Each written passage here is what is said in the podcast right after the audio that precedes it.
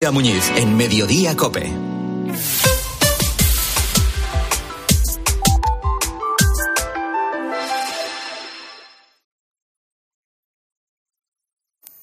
Son las nueve, las ocho en Canarias. ¿Qué tal? Soy Ángel Expósito. Seguimos con la linterna encendida de este lunes.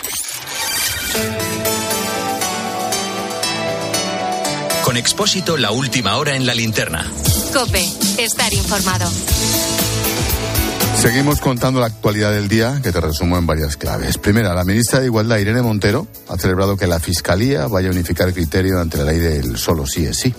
No se rebajarán las condenas que estén dentro de la horquilla penal contemplada por la nueva ley, eso es lo que pide la Fiscalía.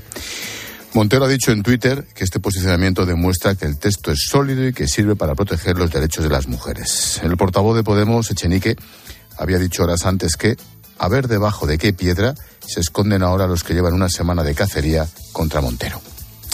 El etarra, segunda clave, el etarra José María Regui Fittipaldi ha vuelto a prisión después de que se le revocara el tercer grado concedido por el gobierno vasco.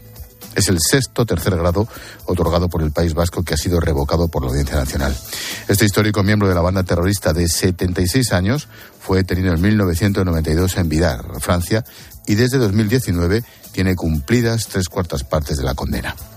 Tercera, la Policía Nacional ha detenido a cuatro jóvenes por apuñalar ayer a un hombre de 19 años en Madrid.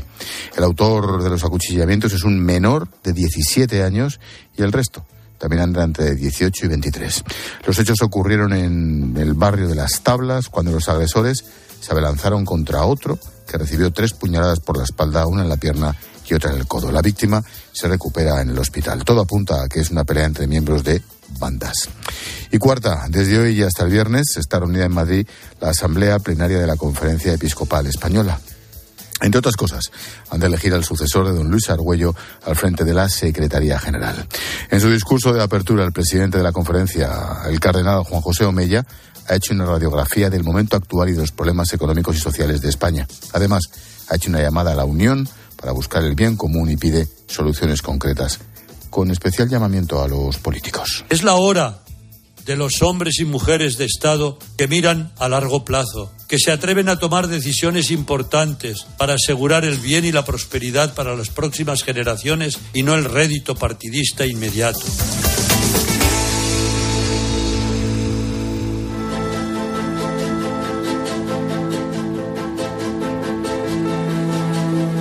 Escuchas la linterna. Con Expósito. Cope, estar informado. Mira, nos vamos a la República Dominicana, concretamente a la capital, Santo Domingo, 15 de noviembre. Hace menos de una semana, a las doce y media de la noche, nacía Damián.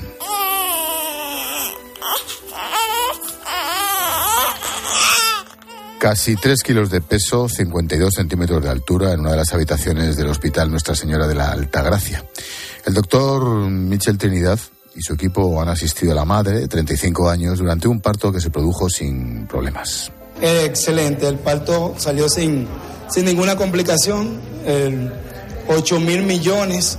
Tuvimos la oportunidad, el privilegio de que nuestro hospital, nuestra institución, eh, la maternidad Nuestra Señora de la Altagracia, sea quien asista en la República Dominicana el parto número 8 mil millones, eh, justo a las 12 de la noche del día 15 de noviembre. Es un dato, digamos que oficioso, vete tú a saber. Bueno, el, el caso es que este crío es el habitante número 8.000 millón del planeta. Sus padres estaban asombrados por la repercusión mediática que ha tenido el parto de su primer hijo. No, eso yo no me lo esperaba. Me, me lo dijeron de repente. Oh, muy sorprendido por la atención que le ha dado y por el ser el, el número 8 millón. Pocas horas después del nacimiento pudimos ver a Damián con una camiseta en la que se podía leer 8.000 millones más fuertes, un mensaje lanzado por el Fondo de la Población de Naciones Unidas. Su representante dominicana, Sonia Vázquez, ha afirmado que la llegada del bebé representa la esperanza para que todos los niños tengan un futuro prometedor. El Fondo de Población de Naciones Unidas está contentísimo, estamos felices por recibir a Damián, que simboliza, representa el bebé 8 mil millones. Es un acontecimiento.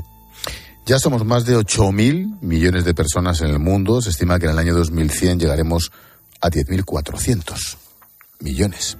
Todo esto a pesar de que el crecimiento poblacional se ha ralentizado, la tasa de fecundidad está siendo menor, la esperanza de vida aumenta, las mujeres viven más que los hombres. En el caso de España, su población también crece hasta 47,6 millones en la primera mitad de este año. Un aumento que se debe a la llegada de medio millón de inmigrantes. Rafael Puyol es catedrático de Geografía Humana en la Universidad Internacional de La Rioja. La inmigración para nosotros es una especie de salvavidas que nos está impidiendo empezar a disminuir nuestros efectivos demográficos, lo cual no sería bueno para la población, ni para la economía, ni para el mercado laboral, ni para la demografía española. Crece nuestra esperanza de vida, cada año hay menos nacimientos, lo que provoca que la, aprobación, la población sea mucho más envejecida. Por eso, hoy vamos a hablar de natalidad, inmigración, despoblación. Hoy, la demografía en España.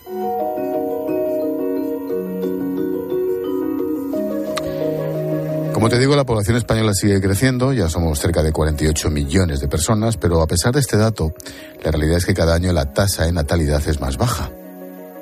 Los nacimientos han alcanzado este septiembre el mínimo histórico, con caídas del 5,94% si lo comparamos con la misma fecha del año pasado. Un descenso que se acentuó sobre todo durante la pandemia. Charo Sánchez es la secretaria de la Asociación Española de Matronas. La pandemia ha afectado negativamente en la natalidad, primero por miedo por parte de los progenitores de las secuelas del virus sobre sus futuros hijos y posteriormente también eh, por la crisis laboral que ha, que ha traído consigo la pandemia. Es una realidad que cada vez hay menos nacimientos en España, hasta el punto de que la única franja de edad que crece es la de 45 a 49 años, con un incremento del 2%. Te quiero poner algunos ejemplos para mostrarte la realidad de lo que está pasando.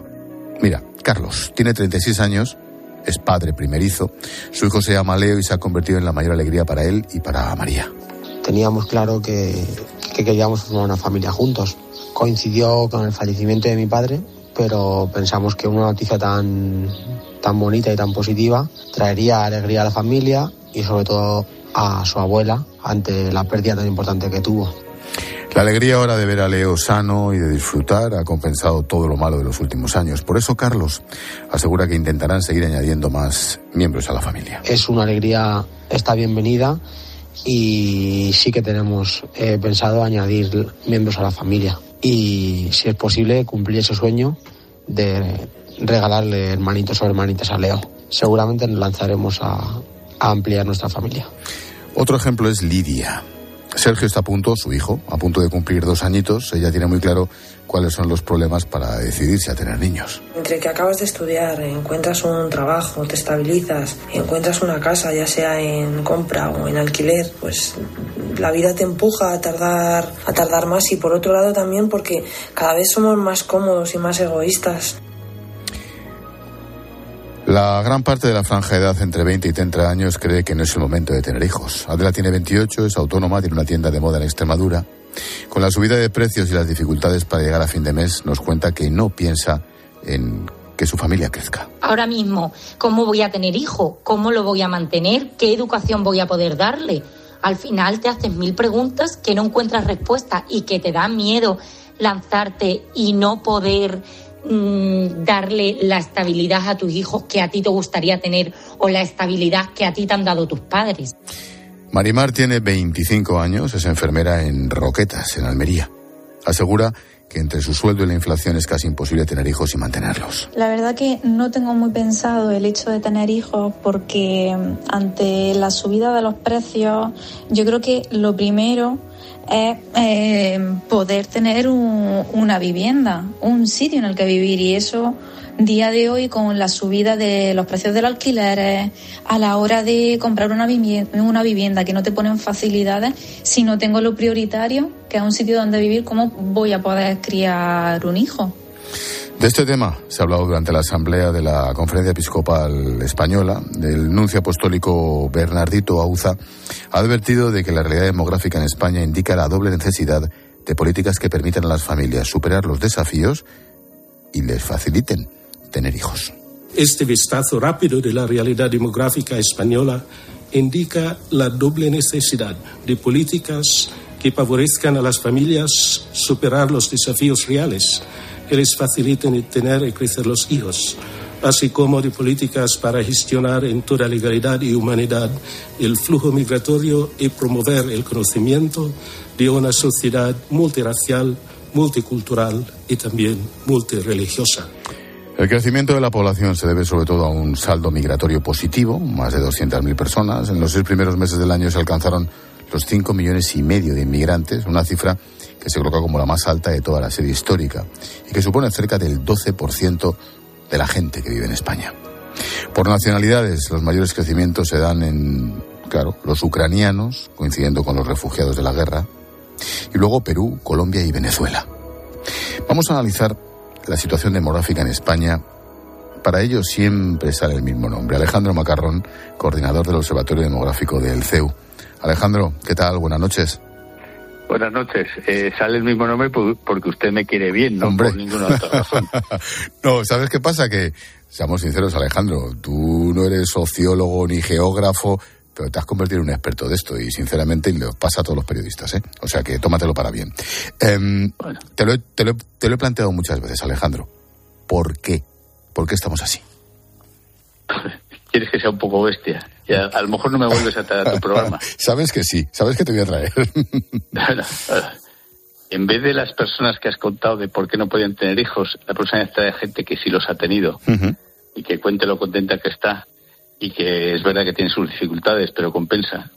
Fíjate, yo tengo una jefa en el Observatorio Demográfico del CEU, eh, tenemos una jefa que es la decana de la Facultad de, Humanidades y Periodismo, que tiene cuatro hijos y dice siempre que le molesta que le digan que es una heroína, porque no soy una heroína, soy una persona normal, me organizo, eh, tiene sus problemas, eh, pero da mucho gusto, ¿no? Pero claro, la palabra heroína, casi todo el mundo nos da miedo, nos gustaría los laureles del héroe, pero no el sufrimiento que lleva, ¿no? Entonces, creo que eso, eso es una de las cosas, digo, hay, hay muchas más cosas, pero creo que una de las cosas que nos está pasando es que sobreenfatizamos las dificultades de tener hijos ahora, y si mirásemos lo que pasa en la guerra civil española, el peor momento de la historia de España en 200 años, se tenían muchos más hijos que ahora, con 20 millones menos de mm, habitantes. Es verdad. Eh, eso, eso sí que eran dificultades. hablando de la guerra, Alejandro, el otro día me mandaste un WhatsApp, que fue cuando me dije, tenemos que tocar este asunto y vamos a llamarle. Eh, hablando del País Vasco de unos datos y unos porcentajes comparativos, en concreto el País Vasco, que seguro que son extrapolables a toda España, ¿no? ¿Me lo recuerdas? Es especialmente malo. El País Vasco es que ha tenido dos peculiaridades. Bueno, el País Vasco está mucho mejor que la media nacional, o bastante mejor eh, hasta la muerte de Franco. Y entonces, como se produjo el terrible drama, eh, digamos, de terrorismo nacionalista, totalitario, comunista y todos los adjetivos que queramos, lo que se llaman los años de plomo de la ETA, eso produjo un vuelco brutal hacia abajo en la tasa de natalidad, mayor que en el resto de España, y además el, el famoso exilio vasco, o sea, se fueron de allí pues eh, 10% así de la gente que tenía en edad de tener hijos que se llevaron, muchos se llevaron los, los hijos que tenían, claro, y entonces eso produjo un vaciamiento adicional. Pero lo fundamental fue la, la, caída de natalidad. Entonces, las cifras del País Vasco, que es verdad que, que realmente tampoco son extraordinarias, en el sentido que el resto de España tampoco está mucho mejor, pero había una caída, o sea, los, los eh, hijos de los bebés de, de padres vascos, vascos sean de ocho apellidos o, o, o de uno. o de, sí, pero no, eh, digamos, Mohamed ni, ni de, de otros países. O sea, los, los vascos españoles han caído casi un 80% los nacimientos en, desde el año 76 al, al 21 en el primer semestre. Casi un 80. Es que es una cosa que... ¿La cuestión es económica? O sea, si fue, precisamente el País Vasco, que tiene peores datos que la media española, tiene mucho mejor nivel de medio. Y Andalucía le pasa lo contrario.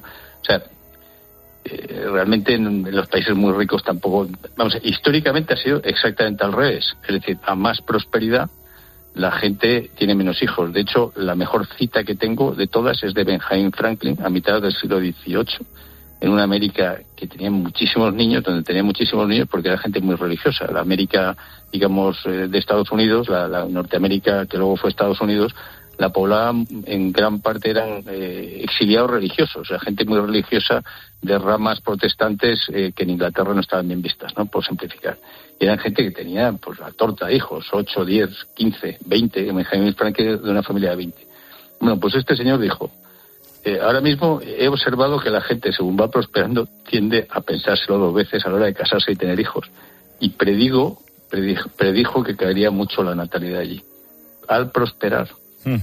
Curioso. Vamos a renunciar, no vamos a renunciar a la prosperidad, claro. Vamos a ver, el colofón no es que, que tengamos que empobrecernos para tener hijos, a ver cómo compatibilizamos las dos cosas. Claro.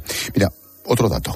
Se estima que el 40% de los jóvenes de hoy no van a tener ni un solo hijo. Soluciones. Si tuvieras que decirme estas cinco así, un esquema, ¿cuáles serían? Esto daría para horas de charla. pero... la, primera le diría a todos los jóvenes que la vida es muy larga y que una vida sin hijos al final es una vida muy vacía. Que es una cosa que ha completado la vida de sus padres, de sus abuelos, de todos sus antepasados, el crear una red familiar. Eso yo creo que es lo más importante. O sea, los hijos y, la gente que los tiene, aunque te, tenga dificultades, al final te encantan. ¿no? Es, casi nadie se arrepiente de haber tenido hijos y muchísima gente se arrepiente de no haberlos tenido. O de que se le pase como se suele decir el arroz, porque sí que hay muchos jóvenes que no quieren tener hijos son, cuando son tan tan jóvenes, que es más fácil tenerlos físicamente, y cuando los quieren tener, pues ya hay problemas para conseguir el embarazo, sea por la mujer o por el hombre. Claro. O sea que eso es lo primero que les diría. Y dicho lo cual, no solamente cosa de ellos. Aquí efectivamente hay cosas que desde la política se deben hacer y desde la sociedad civil, como es eh, represtigiar la paternidad y la maternidad. Hay temas fiscales que sí que hay que tocar, es decir, la gente que tiene hijos pues tiene mayor gasto en una cosa que redunda en beneficio de todo el país, por tanto tienen que pagar mucho menos impuestos, o de mayores cobrar mucha más pensión, o en fin, una serie de cosas económicas. ¿no? Eh, y luego hay otra cosa que también hay que represtigiar, que es el matrimonio, la estabilidad familiar, que es algo que parece que hoy día da igual. Eso es fundamental para que se tengan más niños y para que se críen mejor. ¿no? Si no tienes estabilidad familiar o en casa, o cualquiera se mete Pero vamos, claro. y luego y luego es cierto que tenemos un problema estructural en España. Yo, yo digo que el problema principal en sí no es económico, no es de edad, pero es cierto que hay, somos una anomalía. Eh, como se dice ahora con chulerea, te deberíamos hacernoslo mirar como país, cómo es que tenemos siempre tasas de paro infinitamente más altas que las del resto de Europa. es verdad. De hecho, por cierto, ha empezado, ha empezado usted hablando, don Ángel, de que venía mucha inmigración no se entiende que venga tanta inmigración, quitando ucranianos o lo que sean refugiados, no se entiende en un contexto en el que España sigue habiendo unas tasas de paro que no se conocen en Europa y más todavía de inmigrantes. Sobre todo cuando vienen la inmensa mayoría, por supuesto, a trabajar, que es, que es de lo que se trata, de que busquen un futuro. ellos vienen, eh, yo creo que vienen a trabajar, pero ahora hay una anomalía que no ha existido nunca, que es un estado de bienestar que te permite, si no tienes trabajo, vivir eh, no, con grandes lujos, pero vivir mejor que en los países de origen. Claro. Por tanto, eso crea un, lo que se llama un efecto llamada que no había existido nunca y si se quedan en paro, incluso aunque sea de larga duración, prefieren la inmensa mayoría quedarse aquí y eso es lógico por su parte, a mí me parece totalmente lógico. Haríamos lo mismo, Para nuestra nación no es bueno porque genera un, un gasto extra en personas, digamos, que no están ocupadas y que eso lastra todo, porque al final, vamos a ver, los gastos improductivos acaban lastrando todo, los pagamos entre todos. También cuestan que las empresas tengan menos dinero para pagar sueldos a, sus trabajadores, porque si tienen que pagar mucho más impuestos para sufragar esto, o sea, al final un gasto improductivo, aunque la gente crea que no, lo pagamos en parte entre todos. Sin duda. Bueno, hemos sentado las bases. Continuará y volveremos a llamar a Alejandro Macarrón coordinador del Observatorio Demográfico del CEO. Hombre, por supuesto.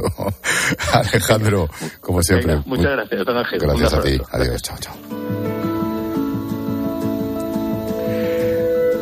Otro capítulo de todo este problema, la despoblación. Mira, nos vamos a Peralejos de las Truchas. Esta es una comarca en la frontera entre Guadalajara, Cuenca y Teruel, en los Montes Universales.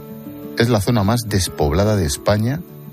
Es una de las más vacías de toda Europa su alcalde es Timoteo. Estamos ahora mismo 152 habitantes. Aguantamos así de aquella manera porque no queremos desaparecer. Allá por los años 60 en Peralejos había 500 habitantes. A partir de ese momento ya empezó la despoblación. Su pueblo forma parte de los más de 1.900 pueblos cuya situación es crítica y que desaparecerán en los próximos años. Y es que Timoteo no descansa. Su trabajo nada tiene que ver con el que se realiza en las grandes ciudades. El trato con las personas es directo. Surgen problemas que se van solucionando día a día. Incluso como alcalde pues te toca hacer eh, trabajos o, diferentes actividades que en una ciudad un alcalde vamos no nunca haría. Pero vamos, para mí es bastante más gratificante porque tratas directamente con las personas. Un par de datos. En España hay 6.000 municipios con menos de 5.000 habitantes que concentran a 6 millones de personas, el 12% del total. De ellos, casi la mitad tiene una densidad de población inferior a los 12 habitantes por kilómetro cuadrado.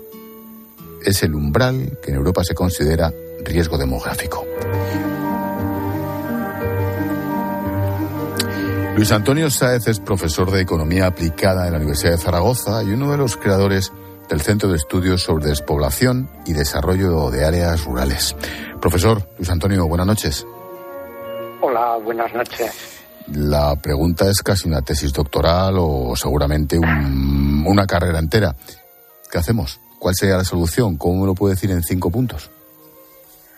Bueno, pues eh, yo creo que antes en, un tema paralelo se han planteado mm, bastantes cuestiones, ¿no?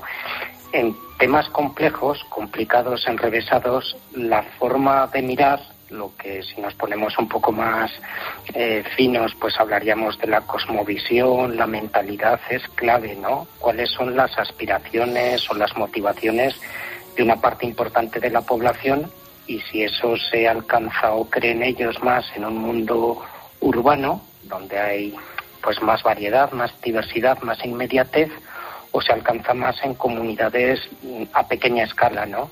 Entonces, bueno, tal vez la, mentalidad de gran parte de la población, o en unas etapas, porque también eso a lo largo de la vida va evolucionando, pues parece que eh, se perfilan mejor en el mundo urbano, ¿no? Pero el propio Timoteo hablaba de cómo las relaciones, qué tipo de gratificaciones tiene, y ahí a lo mejor entrarían también eh, esa, esa otra forma de mirar, ¿no? Porque el mundo rural dista bastante de esa imagen pesimista o catastrofista que a veces se plantea que aunque haya situaciones que son así, pero, pero son más la excepción que la regla, ¿no? Entonces, bueno, eh, ahí, hay un elemento subjetivo importante y luego habría cosas más concretas como la vivienda, que no se interpreta mucho en un sentido residencial, de conciliación, que se apuntaba antes, ¿no?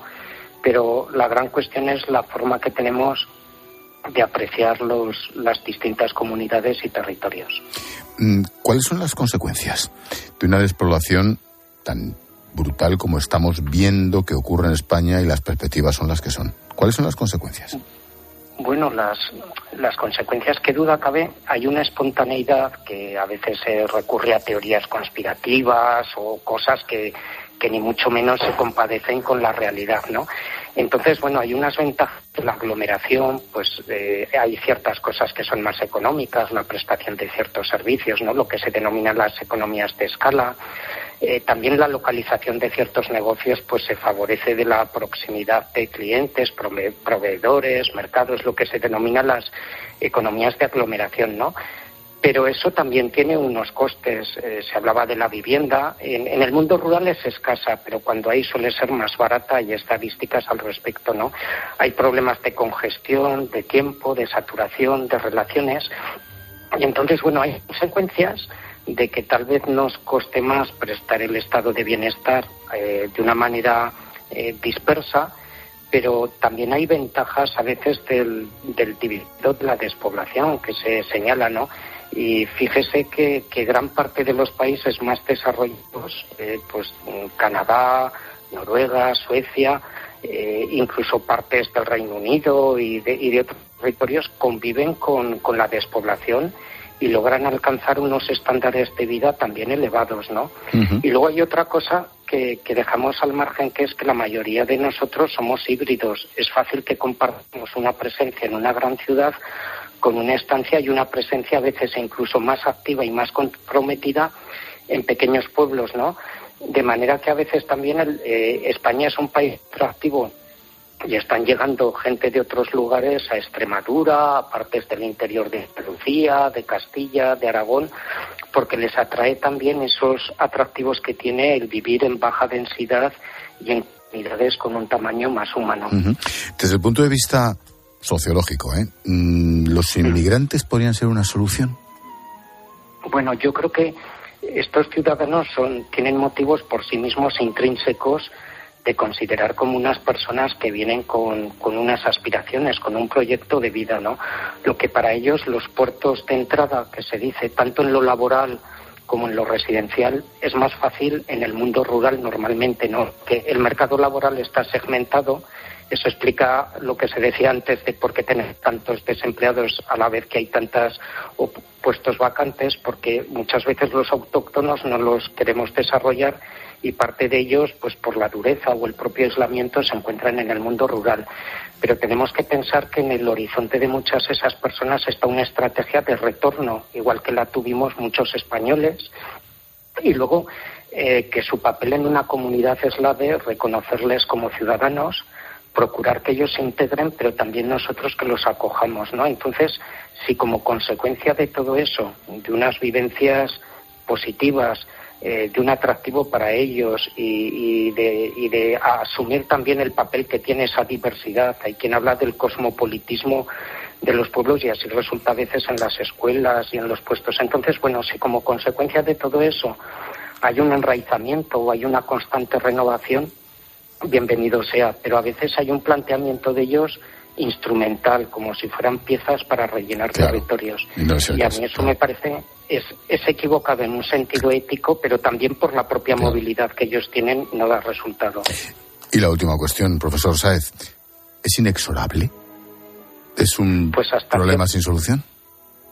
Sí, bueno, es que solución. Yo creo que tendríamos que abandonar el número porque en España, sin la aportación de la, de la inmigración extranjera, ya hace desde 2012 hay más muertes que nacimientos, ¿no? Y eso es un éxito de la longevidad y, nos derivaría a, otras cuestiones. Entonces, eh, tenemos que aprender más. Esto es como la vejez. hacer como Berlusconi, pues estirarte la piel, o uno puede llevar políticas adaptativas, por supuesto, intentando, yo creo que más que el número, tenemos que pensar en la buena vida. Buena vida que es complementaria entre el mundo rural y el urbano y que tiende por capacitar a las personas, porque éstas sean mejores ciudadanos, puedan cumplir en mayor medida sus deseos y como consecuencia de todo eso que cada uno viva donde lo desee, ¿no? Entonces, adaptarnos a, lo que nos viene con rigor, con políticas basadas en la evidencia, sobre todo eso, ¿no? Y con un sentido de comunidad, de, compromiso. Pues tomamos nota. Continuará. Luis Antonio Sáez, uno de los creadores del Centro de Estudios sobre Despoblación y Desarrollo de Áreas Rurales. Profesor de la Universidad de Zaragoza. Gracias por la clase, profesor. A, vosotros ha sido un placer. Gracias. Buenas noches. Hoy hemos hablado de la población en España y de la despoblación en España. hacemos gracias a la inmigración. Nuestras cifras de natalidad siguen siendo muy preocupantes. Muchos jóvenes no se atreven a tener hijos, no quieren. Un problema que se añade a la despoblación y que nos convierte en un país comillas, en suicidio demográfico.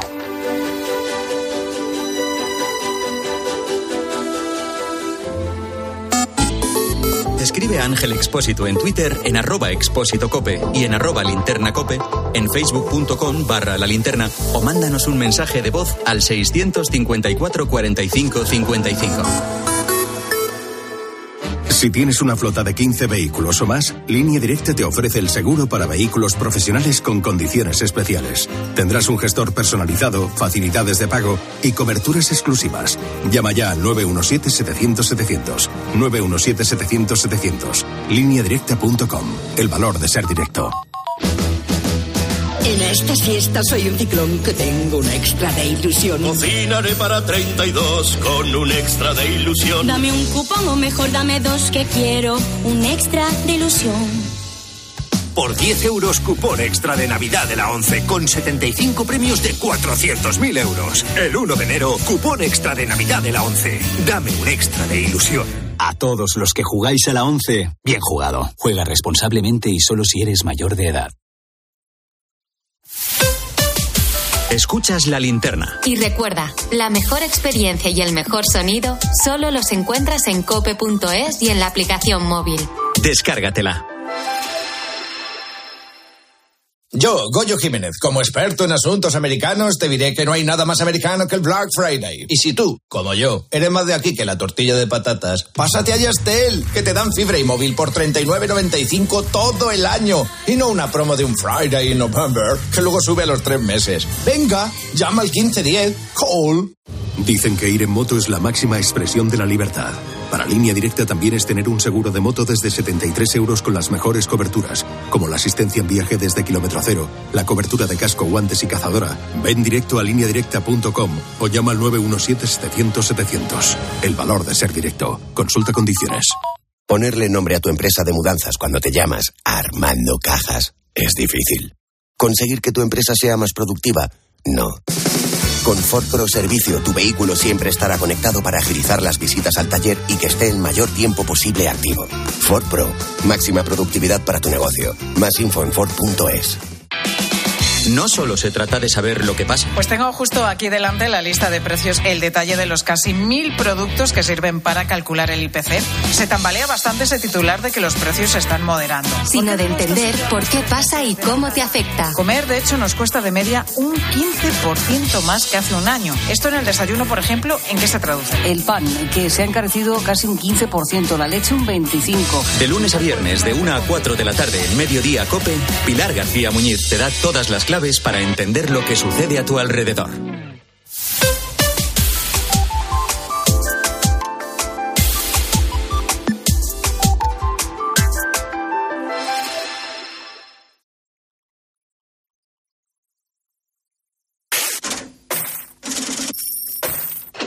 Expósito. La linterna. Cope. Estar informado. El gobierno continúa estas horas reunido con la banca para terminar de definir las ayudas a las hipotecas. La idea es aprobarlo mañana en Consejo de Ministros, pero como te cuento todavía no hay acuerdo. Sobre la mesa, la definición de cliente vulnerable. El gobierno quiere ampliarlo a las clases medias, pero el sector y el Banco de España insisten en que solo se centren en las familias que más lo necesiten. Pilar García de la Granja, buenas noches. ¿Qué tal, Ángel Expósito? Buenas noches. ¿Qué esperas del acuerdo? ¿Qué presupones? Bueno, pues espero un acuerdo, porque después de tres semanas negociándolo, todos estamos esperando ese acuerdo, ¿no? La cuestión está, como muy bien has definido, en explicar exactamente qué son las familias más vulnerables, ¿no? En principio serían aquellas cuyos ingresos familiares no superen los 21.300 euros brutos al año. El gobierno quiere que esto se amplíe a la clase media, es decir, hasta los 31.000 euros brutos al año. El Banco de España ya explicó que hay que ser muy quirúrgicos en este tipo de ayudas que podrían ser dos fórmulas, ¿no? Por un lado, congelar las hipotecas, el pago de las hipotecas durante un año y por otro lado, ver la manera de eh, hacer una moratoria a esas hipotecas o incluso una rebaja de las mismas, ¿no? En todo caso, lo que sabemos seguro es que afectará a aquellos que tengan unos ingresos de tres veces el IPREM. Mm, segundo tema, salario mínimo interprofesional. El PSOE ha presentado una moción en el Senado para enfriar la subida y ajustarla al pacto de rentas. Lo hará sin Podemos porque no tienen representación en la Cámara Alta. ¿No va a llegar a los 1.100 euros como proponía Yolanda Díaz, Pilar? Bueno, vamos a ver, porque es que el pacto de rentas ya se ha roto, porque un pacto de rentas eh, tiene que tener en cuenta al sector público, al sector privado y a los beneficios empresariales. En el sector público ya se ha pactado la subida de, de, los, de los salarios en los empleados públicos y en los funcionarios. También se ha hecho para los eh, pensionistas y, sin embargo, en el sector privado es donde se está pidiendo un mayor ajuste tanto en esa subida de los salarios como en la caída, en, la rebaja de los beneficios empresariales. ¿no? Eh, todos creen que es una locura subir el salario mínimo interprofesional hasta los 1.100 euros, pero chico, yo ya no me atrevo. Em, la reforma laboral se va a revisar las indemnizaciones por despido. Europa ha admitido a trámite una reclamación de UGT para adaptarlas a cada trabajador. ¿Cómo puede afectar esto a todos? Bueno, Europa admite a trámite de todo y luego pues ya se verá, ¿no? Pero vamos a ver, eh, en un país en donde se está exigiendo que al mismo puesto de trabajo se tenga un mismo salario, independientemente de que seas mujer y hombre en nombre de la igualdad, es decir, mismas responsabilidades, mismo salario, lo que no puedes hacer es un despido a la carta. Porque eso va a tener dos efectos y los dos efectos son perniciosos.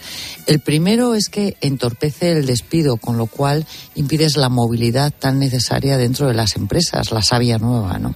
Y en segundo lugar, encareces los contratos, porque claro, vas a tener que ponerte a mirar a la persona y a ver cuánto te va a costar en caso, imagínate, de que tengas necesidad de despedirla en un momento, ¿no? Y, y además es injusto. ¿Por qué unas personas un tipo de, de indemnización y otras un tipo distinto? Mm, Seguimos con el empleo. Se calcula que se van a firmar un 17% menos de contratos que el año pasado en la campaña navideña. A ver, consecuencias. Bueno, pues que eh, eh, lo primero es que según los datos se van a crear 87.000 menos puestos de trabajo que el año pasado, que fue el año, te recuerdo, posterior a, a- a la pandemia. ¿no? Esto significa que hay una caída del consumo y que hay una caída de las expectativas, tanto en el comercio como en la hostelería. Es verdad que la hostelería sube un poco la contratación, pero claramente hay una desaceleración económica. Vamos a por el invitado.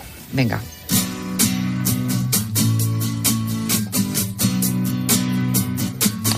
El azúcar ha subido en el último año un 43%. Ojo, antes podíamos encontrar en el súper un kilo por 70 céntimos, ahora cuesta 1,40. España es un país deficitario en la producción y cada vez más se cultivan menos hectáreas de remolacha. Es ahí de donde extraemos el azúcar. Hoy tenemos la mitad que hace 10 años, por eso la mayoría se compra fuera, sobre todo de Brasil o de Indonesia. Pero allí también se están perdiendo hectáreas de cultivo. Lorenzo Rivera es responsable de remolacha azucarera de COAG, la coordinadora de agricultores y ganaderos. Lorenzo, ¿qué tal? Buenas noches. Hola, buenas noches. Saludos. La primera pregunta muy fácil. ¿Por qué?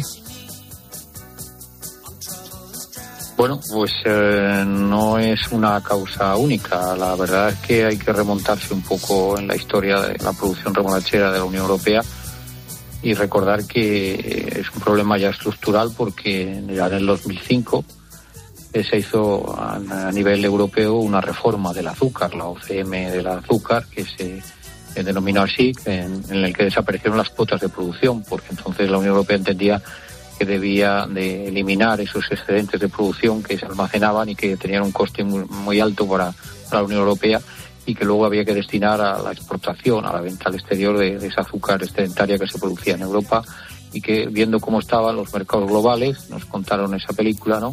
Frente y en contra de nuestra de nuestra disposición y nuestra voluntad como cultivadores de remolacha que se encontraba el azúcar más barata en los mercados exteriores. Es verdad que Brasil entonces apretaba y el mercado exterior estaba más barato.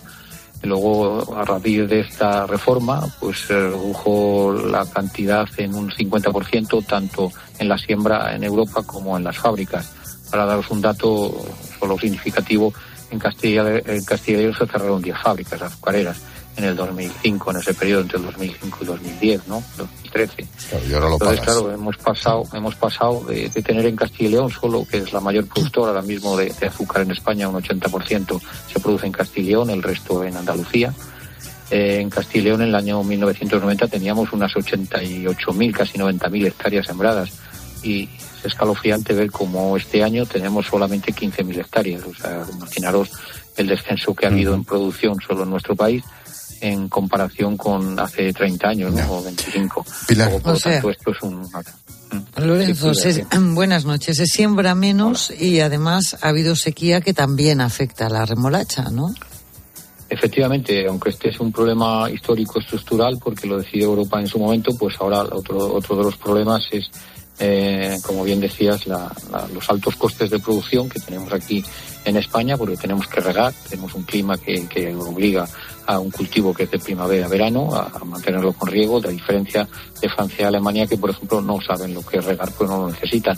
Pero sobre todo los altos costes de fertilizantes que nos han triplicado, los fitosanitarios y los altos costes de la energía, que ya después de la pandemia se habían, se habían, habían elevado muchísimo, pero ya eh, a partir de la crisis de la guerra de Ucrania es insoportable y por lo tanto este último año, este último año ha habido un descenso significativo de siembra de remolacha ya aquí en España y en general en Europa. En, eh, cuando hablamos de, no, ha subido tanto el azúcar, y dices, bueno, lo primero que te viene a bote pronto es, bueno, pues yo no compro tanto azúcar o compraré menos azúcar.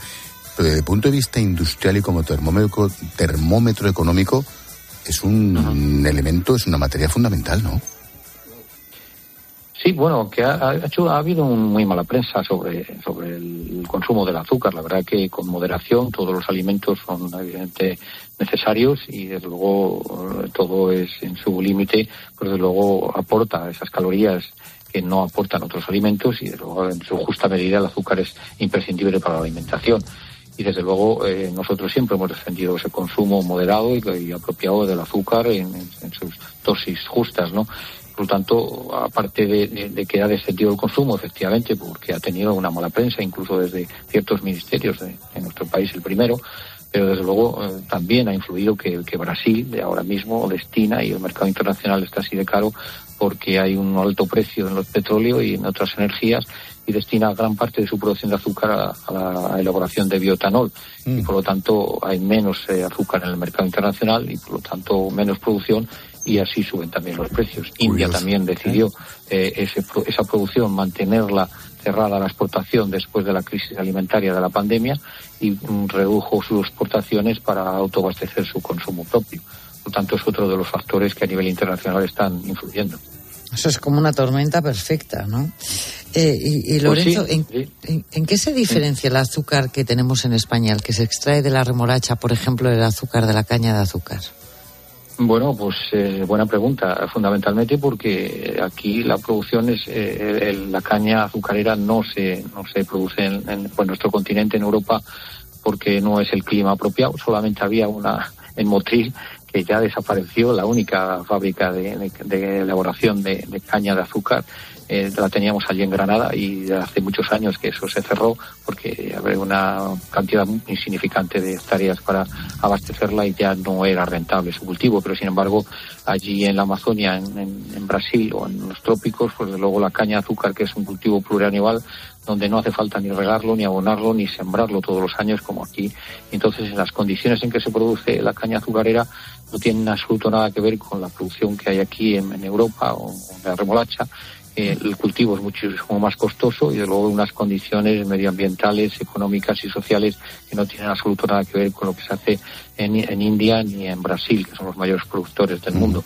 Por lo tanto, esa es la diferencia fundamental. Luego el sabor es el prácticamente el mismo. Y la última, Lorenzo, de cara al futuro, teniendo en cuenta la guerra, teniendo en cuenta cómo va a quedar Ucrania, teniendo en cuenta la legislación europea, ¿cómo veis el futuro de un sector como este? Pues difícil situación porque estamos ahora con los altísimos costes, como decía antes, y muy condicionados por los, los altos eh, estándares de calidad y exigencias medioambientales que tenemos aquí en Europa.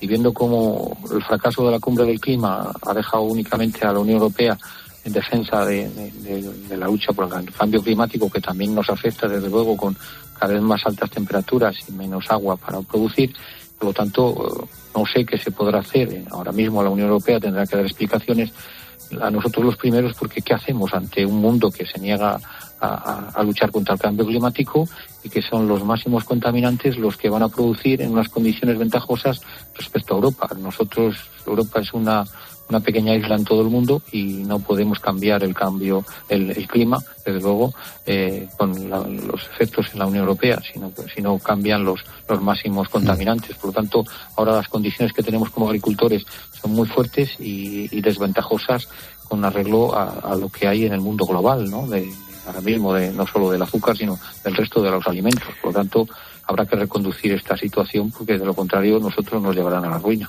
Pues muy interesante. Lorenzo Rivera, responsable de ese sector del azúcar en COAG. Gracias por atender a la linterna, Lorenzo. Buenas noches. Muchas gracias, buenas noches. Adiós, chao, chao. Gracias. Reyes Calderón, nuestra profesora, nos trae el número del día. ¿Qué tal, Reyes? Buenas noches. Buenas noches, querido Ángel. Desde hace algunos años vivimos echando un pulso a la incertidumbre. En los últimos seis años hemos tenido que lidiar con cinco shocks de incertidumbre el Brexit de 2016, después las elecciones presidenciales en Estados Unidos, después las tensiones comerciales entre China y Estados Unidos, después la pandemia del COVID-19 y en 2022 la invasión rusa de Ucrania, que ha provocado un shock económico en el suministro de energía y alimentos y, por tanto, en precios. Podemos decir desafortunadamente que estos shocks de incertidumbre ya son una nueva normalidad global.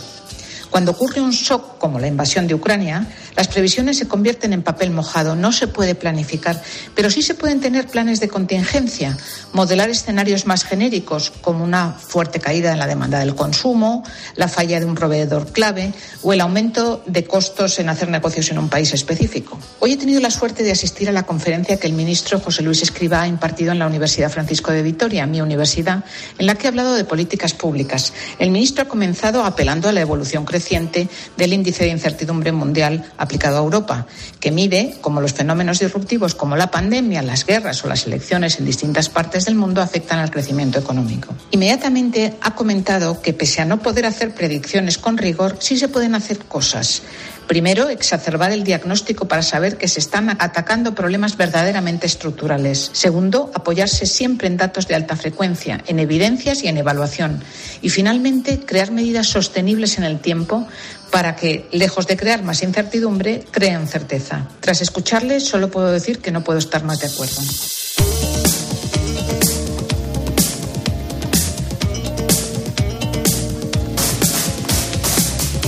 Vamos a repasar la actualidad económica de España y del mundo con Fernando Fernández, nuestro profesor de cabecera. ¿Qué tal, profe? Buenas noches. Hola, buenas noches, Ángel. Oye, mm, comentaba nuestro anterior invitado, Lorenzo Rivera, de COAG, la cumbre del clima prácticamente sin acuerdo, más allá de que nos va a tocar poner más dinero. Se va a crear un fondo para esos países más vulnerables, pero no ha habido consenso ni en la emisión de efecto invernadero ni en la reducción de combustibles fósiles. ¿Qué te parece desde el punto de vista económico? Bueno, realmente la cumbre ha sido un, un, acuerdo, que un acuerdo de mínimos o, salvar la cara dignamente, ¿no? Ha sido un fracaso, ha sido un fracaso porque, eh, sobre todo porque además había altas expectativas. Recordemos que el secretario general de Naciones Unidas, yo creo que se ha dejado llevar de la euforia o del, o del dramatismo y utiliza siempre palabras como precipicio climático, emergencia mundial o recuperemos la justicia climática. Yo creo que con esas palabras se ayuda poco al consenso. Vamos a ver, lo que se ha creado efectivamente es un principio importante un principio que era básico para seguir avanzando, que se llevaba, llevaba parado desde, desde hace ocho años, que es la creación de un fondo que, que ayude a los países emergentes porque a descarbonizarse, digamos. ¿no? Y el argumento es muy sencillo. Eh, lo que no se le puede pedir a los países es que no hagan lo que nosotros hemos hecho. Nosotros me a los países desarrollados. ¿no? Y por lo tanto lo que se está diciendo es, bueno, vamos a ayudar a esa transición, vamos a financiar. Ahora, lo que, lo que se ha hecho una vez más en, en acuerdos internacionales es un acuerdo de principios que luego hay una letra pequeña. No sabemos ni la cuantía del fondo la idea inicial de 100.000 millones de años se ha descartado, no se ha aprobado. Por tanto, no sabemos cuánto va, cuánto va a significar ese fondo, no sabemos quién lo va a pagar ni quién lo va a recibir. Y hay muchos países grises. es evidente que a España le va a tocar pagar, pero hay muchos países intermedios que no saben muy bien si van a ser donantes o receptores. ¿no? Y esto, claro, hace que haya muchos más partidarios del fondo. Cuando te toca ser donante, ya eres menos partidario. Y luego no ha habido acuerdos importantes en, en temas como la reducción de emisiones, como tú apuntabas antes ni siquiera en la, en la reducción de, de progresiva de los combustibles fósiles. Y no lo he sabido porque realmente todo el tema de las políticas de contracambio climático están siendo revisadas a la luz de la crisis financiera, ¿no? a la luz de la crisis, de, perdón, la crisis, de la crisis del gas y de la nueva situación económica internacional. Es decir, parece claro que vivimos en un momento muy diferente en términos de generación de energía del que teníamos hace cinco años. Las consideraciones de, garantía del suministro y de precios son ahora mucho más relevantes y por tanto lo que hay es que acompasar, yo creo, los objetivos climáticos a los objetivos económicos fundamentales, ¿no? Y eso pasa por muchas cosas que hemos discutido aquí. Pero hay un dato político que me parece importante, ¿no? Europa es el gran eh, agente político que ha puesto encima de la mesa eh, con, rotundidad y con gran intensidad la, necesidad de adoptar políticas contra el clima y, sin embargo, ha sido un socio menor en este acuerdo. La, la, noticia política es que China y Estados Unidos han vuelto a negociar bilateralmente. Mm. Yo creo que esto también es una llamada de atención. Quizá cuando uno se pone demasiado por delante de los acontecimientos, cuando uno se pone muy fundamentalista en temas eh, climáticos, eh, lo único que consigue es perder protagonismo y que, y que las discusiones serias se produzcan sin ti. ¿no? Yo creo que este es un tema para reflexionar a veces. Bueno, que los chinos y los estadounidenses son más prácticos. bueno, pues llámalo así, ya nosotros demasiado principistas, ¿no? Es lo mismo, yo, pero creo que, que verdad que en política muchas ¿Cómo, veces... cómo se dice? Más papista que el papa. Más papista que el Papa, efectivamente. Y muy, muy principista, ¿no? Yo creo que esta idea de nosotros vamos a arreglar el mundo y los demás no nos entienden, pues tiene poco recorrido, ¿no? Y lo que hacen los demás es entenderse sin ti. Y yo creo que esto es una, verdad, una llamada de atención, ¿no? Porque, insisto, los objetivos climáticos hay que reconsiderarlos a la luz de la garantía de suministro y del precio de la energía del que hoy estamos hablando, ¿no? Y Además de- tenemos que de hablar, Fernando, de- de esos fondos eh, europeos, ¿no? Que nos tienen que, que llegar y que no terminan de llegar. ¿Tú por qué crees que tenemos este atasco? Bueno, yo creo que hay dos, dos palabras un poco fuertes que, lo caracterizan, ¿no? que son prepotencia y clientelismo. ¿no? Eh, yo creo que el gobierno ha pecado claramente de las dos, de prepotencia, que me explico. Prepotencia en cuanto no ha querido oír a nadie. ¿no? Desde el principio eh, se le ha acusado de que los planes estaban mal definidos, no ha querido contar con el sector privado eh, en, la, en la definición de los planes, sino que ha definido, eh, llevado un cierto despotismo ilustrado, si se me permite la expresión, esto es lo que es bueno para ti y yo te voy a decir que lo tienes que hacer. Entonces lo que se encuentra luego es que no hay una participación activa, rápida y, muy animosa de- del sector privado, porque son planes en los que no ha participado. Primer punto, ¿no? Segundo punto, no se ha querido utilizar mecanismos que funcionan en otros países. Y también se le ha dicho, desde la FED se le ha dicho repetidas veces, que si queremos ser capaces de, de desembolsar y de, gastar esa ingente cantidad de dinero, recordemos que 70.000 millones de euros en tres años es como seis veces la inversión pública normal en, en- cada uno de esos años, ¿no? Y, y, por lo tanto es un gasto extraordinario y requería medidas extraordinarias. Y una de ellas, la que utilizan, por ejemplo, en Francia y Alemania, donde los fondos están siendo gastados a mucho mayor ritmo, son los incentivos fiscales. ¿Cuál es el problema de los incentivos fiscales del gobierno? Y entro en el, en el- en el segundo adjetivo, clientelismo, que no permiten diseñar planes clientelares. Los incentivos fiscales se aplican con generalidad a empresas que cumplen determinados requisitos genéricos y amplios, por ejemplo, que invierten en digitalización o en descarbonización. El gobierno no, el gobierno ha querido decir, no, mire, esto es lo que vamos a hacer, los famosos PERTES, y esto que vamos a hacer, si usted lo hace como yo digo, con quien yo digo, lo financia. Claro, eso primero implica mucha menos participación y segundo, una carga administrativa brutal. ¿no? Por, por ejemplo, un dato y acabo con esto. El, el- el gobierno quería simplificar eh, los trámites administrativos para poder facilitar el- este gasto. ¿no? Hay un Real Decreto Ley de- de- del 30 de 2020 que se presentó en el Congreso en enero del 21 y que lleva 72 prórrogas para presentar enmiendas y que sigue sin ser aprobado. Y ese era el decreto que iba a permitir agilizar los fondos. Para cuando se aprueben, los fondos se han gastado y probablemente estamos. Paradójico, cuando menos. Em, la reforma laboral, Fernando, va a revisar las indemnizaciones por despido, algo así como a la carta, las circunstancias de cada trabajador. ¿Cómo puede afectar esto a todo el mundo? O sea, al trabajador, por supuesto, pero al autónomo o al gran empresario también.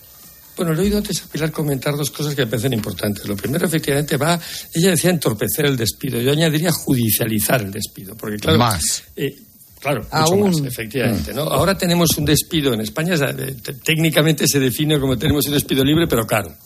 ¿No? Caro en términos de tiempo y caro en términos de dinero, pero libre. Eh, con, esta, con esta idea lo que vamos, o con esta propuesta, que yo sinceramente creo que no va a poder, no va a pasar, vamos a, judicializar aún más. Es decir, va, a crear una gran incertidumbre sobre quién, cómo, en cuándo y en qué condiciones se puede despedir.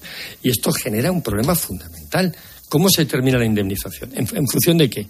¿De parámetros objetivos o qué, tipo de parámetros? ¿En función de la edad del- de la persona jubilar?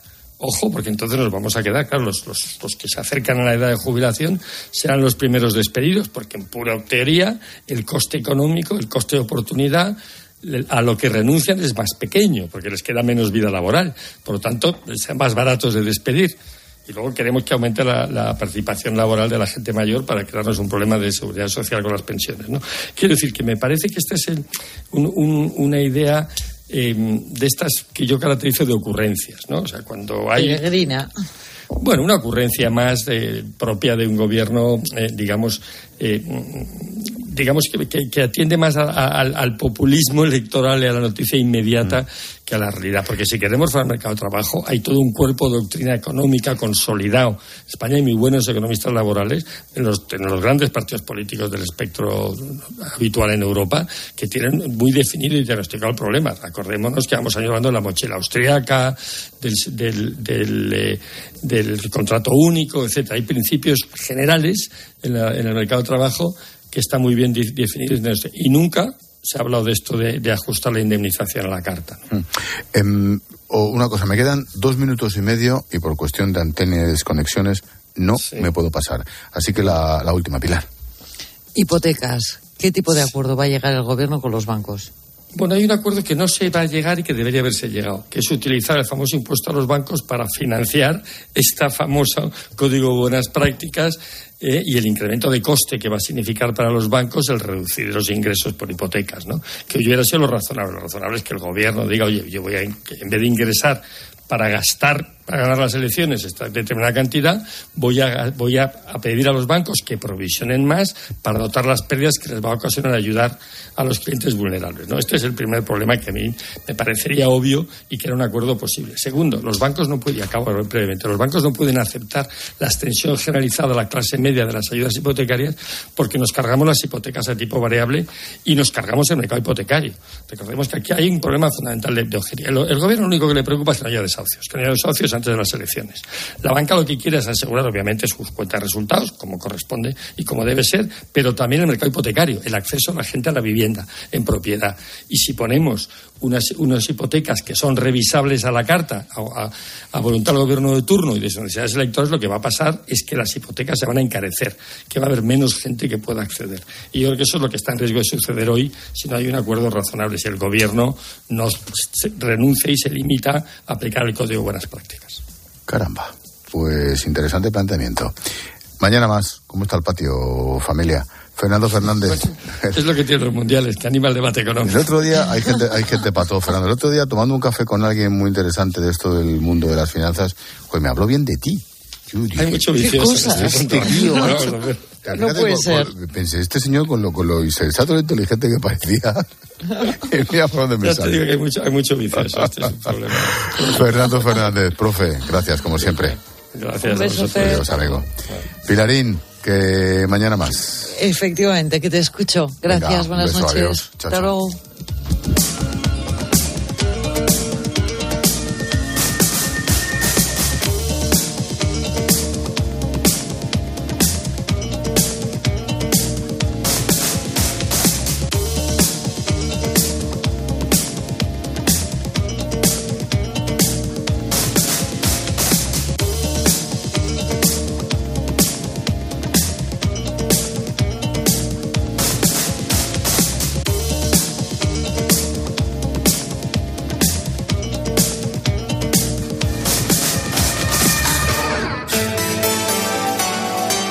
Expósito.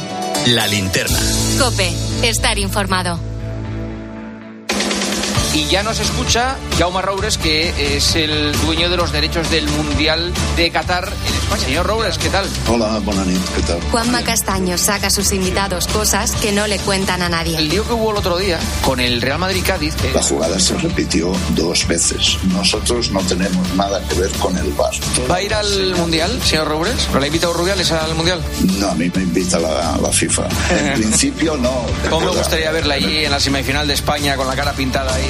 De lunes a viernes, de once y media de la noche a una y media de la madrugada, el partidazo de Cope. El número uno del deporte. La cesta de la compra, el vatio de la luz, la llama de este gas ataca mi salud. Me parece justo y evidente que busquemos un banco que nos dé un buen trato. En Bankinter te ayudamos con medidas concretas contra la inflación y el Euribor. Por eso las cuentas Bankinter te dan una tarjeta de débito sin coste de emisión y mantenimiento para controlar tu gasto diario. Y te ofrecemos un servicio gratuito de estudio hipotecario personalizado. Infórmate en bankinter.com. En Conforama tenemos más Black a lo loco con descuentos extra en muebles y gran electro. Solo hasta el 22 de noviembre. Conforama. La vida siempre nos pone a prueba. Por eso en PSN Previsión Sanitaria Nacional hacemos más fáciles los momentos difíciles.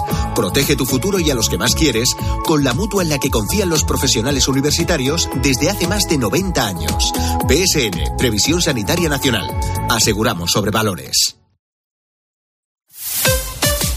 Escuchas la linterna. Y recuerda, la mejor experiencia y el mejor sonido solo los encuentras en cope.es y en la aplicación móvil.